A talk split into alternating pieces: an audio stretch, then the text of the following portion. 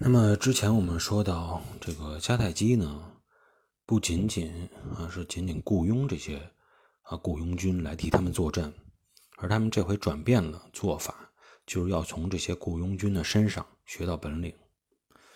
公元前二百四十七年的时候，那么也是在第一次布匿战争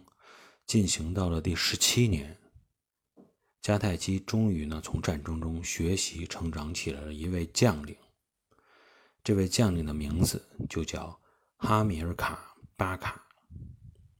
可能有的朋友呢对这个名字不是很熟悉哈，说这是一个什么人物，没有怎么听说过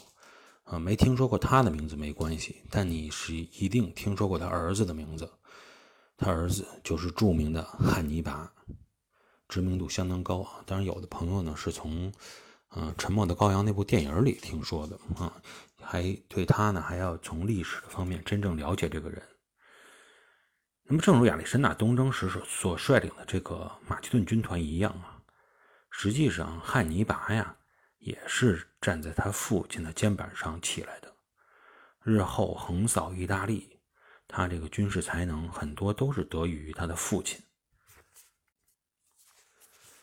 在西西里的战事开始以后，迦太基军队呢，在整个的战争中确实积累了比较丰富的经验，而这些经验呢，都集中体现在哈米尔巴卡身上。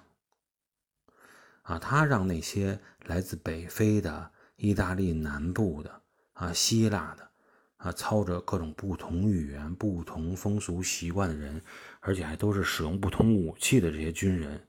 多种多种兵种。这些混杂一起的雇佣军、民兵等等，有机的结合起来了，战斗力呢得到了很大的提升。当然呢，说实话，迦太基为了夺回西西里啊，确实出了血本，包括对雇佣军许下的巨额报酬啊，训练军队所需要的各种花费啊等等。当然了，这些巨额报酬确实也得到了体现啊，起了很大的作用。呃，不管怎么样，迦太基陆军战力从这一阶段起确实有了质的突破性的进展。那么，当迦太基军队的地面战争开始渐入佳境的时候，罗马的军团呢，反而感觉有些力不从心了。在之前的战争中，那些可怕的、讨人厌的风暴，确实让罗马呀头疼不已，损失了那么多战斗有具有战斗经验的士兵。啊，包括具有这个海上航行经验的数以十几万的这个水手，确实损失惨重。确实，嗯，我们也知道，之前说过，罗马的军制十分完善，哈。但是呢，话说回来，就是说，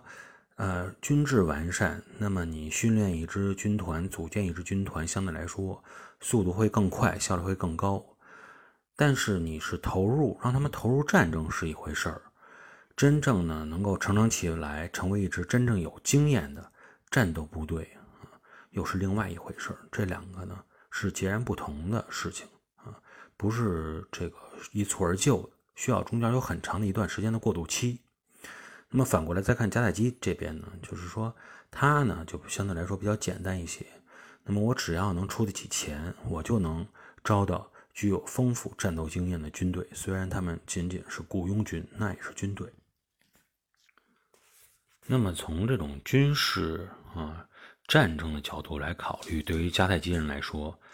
啊按正常的思维就是说，现在我这个海陆两军都已经有了很大优势，啊打造起来比较强大的这种啊军事力量。那么呢，也可能我控制完西西里岛以后，我就有这种想法，我要把战火也烧到你意大利半岛去，烧到你家门口去。就正如之前你罗马对我迦太基本土所做的一样。以其人之道还治其人之身，但有一个问题就是迦太基这些人呢，也是大部分都是商人啊，像希腊一样，他这种商业思维，他们更加关心呢，就是投入产出比是利益是利润啊，包括这种投资的风险啊，大还是小，对这种风险进行各种方向的评估。所以从这种生意的角度经常出发呢，那么他们就会考虑。控制西西里岛没问题，对地中海贸易至关重要。那么，投资西西里战士的这些人也能够，确实是直接获得收获土地呀，收获利益，这都是没问题的哈。但是对于意大利本土，你去进行骚扰，进行这种战略性的这种游击战，没法马看马上去看到效益。实际上，它确实也存在这个效益，就是说，你眼光如果再远一点的话，你对他的本土进行骚扰以后，那么就是以攻为守，啊，他对他的本土防御更加不敢再去来控制这个西西里岛，或者说他会分散他的整个的兵力和他这个注意力。但是他们商人嘛，只顾眼前利益，他不会投资去很久远的事情，或者想得太远，所以他们呢对这个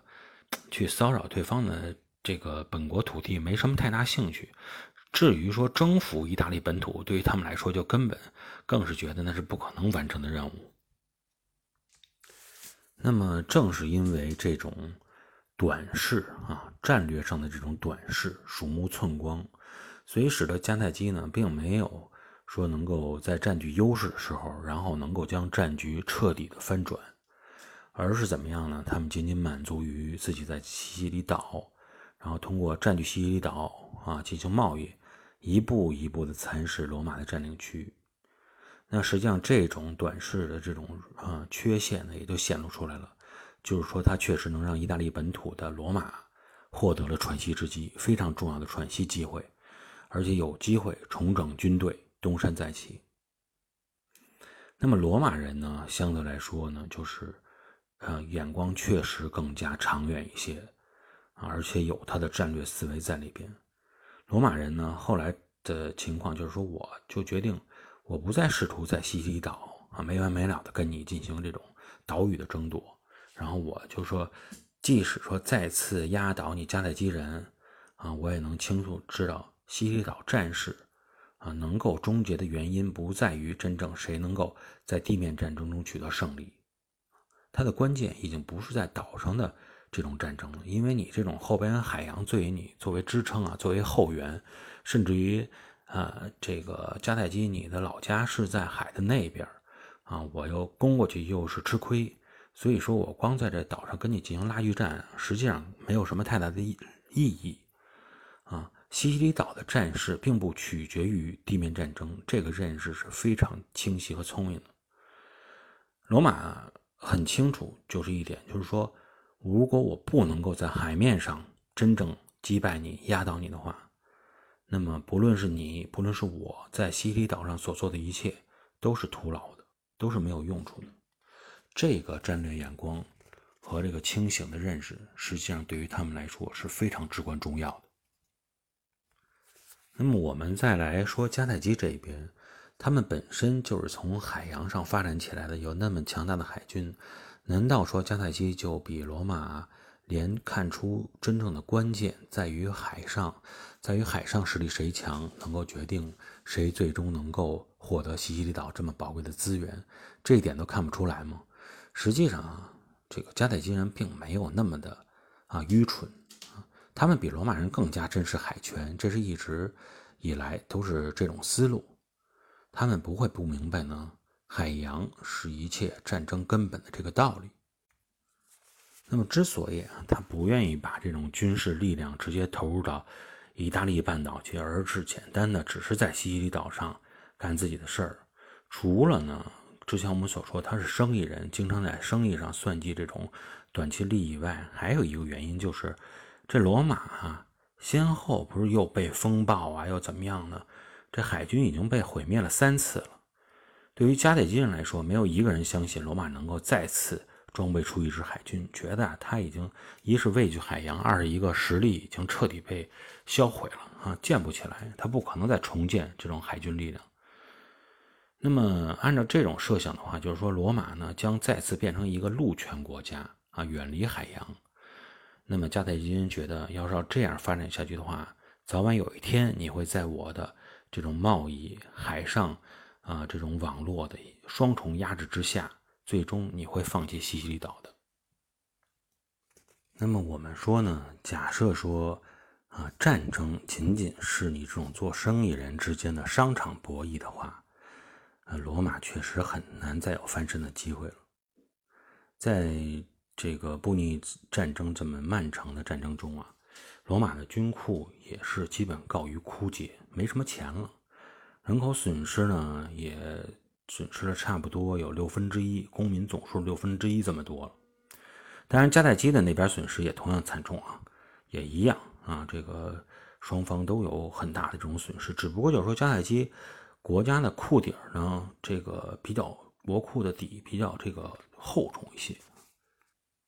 还有呢，就是一些这种商人啊、资本家呀，看到胜利。即将这个夺取胜利的时候，也愿意继续啊拿自己的钱对战争进行投资，包括对雇佣军的酬金啊来进行支付。当然，这些酬金的支付大部分还是在战争以后啊一起结清的，所以类类似于这种赊账啊这种形式。那么最终呢，迦太基靠自己的金钱和赌罗马将不可能再建立起海军的这种啊这种押宝，能不能取得？最终的成功或者押对没押对，那么我们在下期节目里与大家一起来探讨。那么在朋友圈的留言中呢，也会能看到一些朋友跟我说，啊，希望能看到一些图片呀、一些视频的等等。这个节目里呢，看这些图片和视频不是很方便，包括他的这个朋友圈更新的。呃，时效确实比较慢，有时候发几张图上去，想让大家一起来这个欣赏一下，啊，这个好几个周啊，甚至于一个月都没有看到能够发上去，所以大家愿意去看相关的图片、视频的话呢，可以去关注这个微信号啊，地缘咖啡，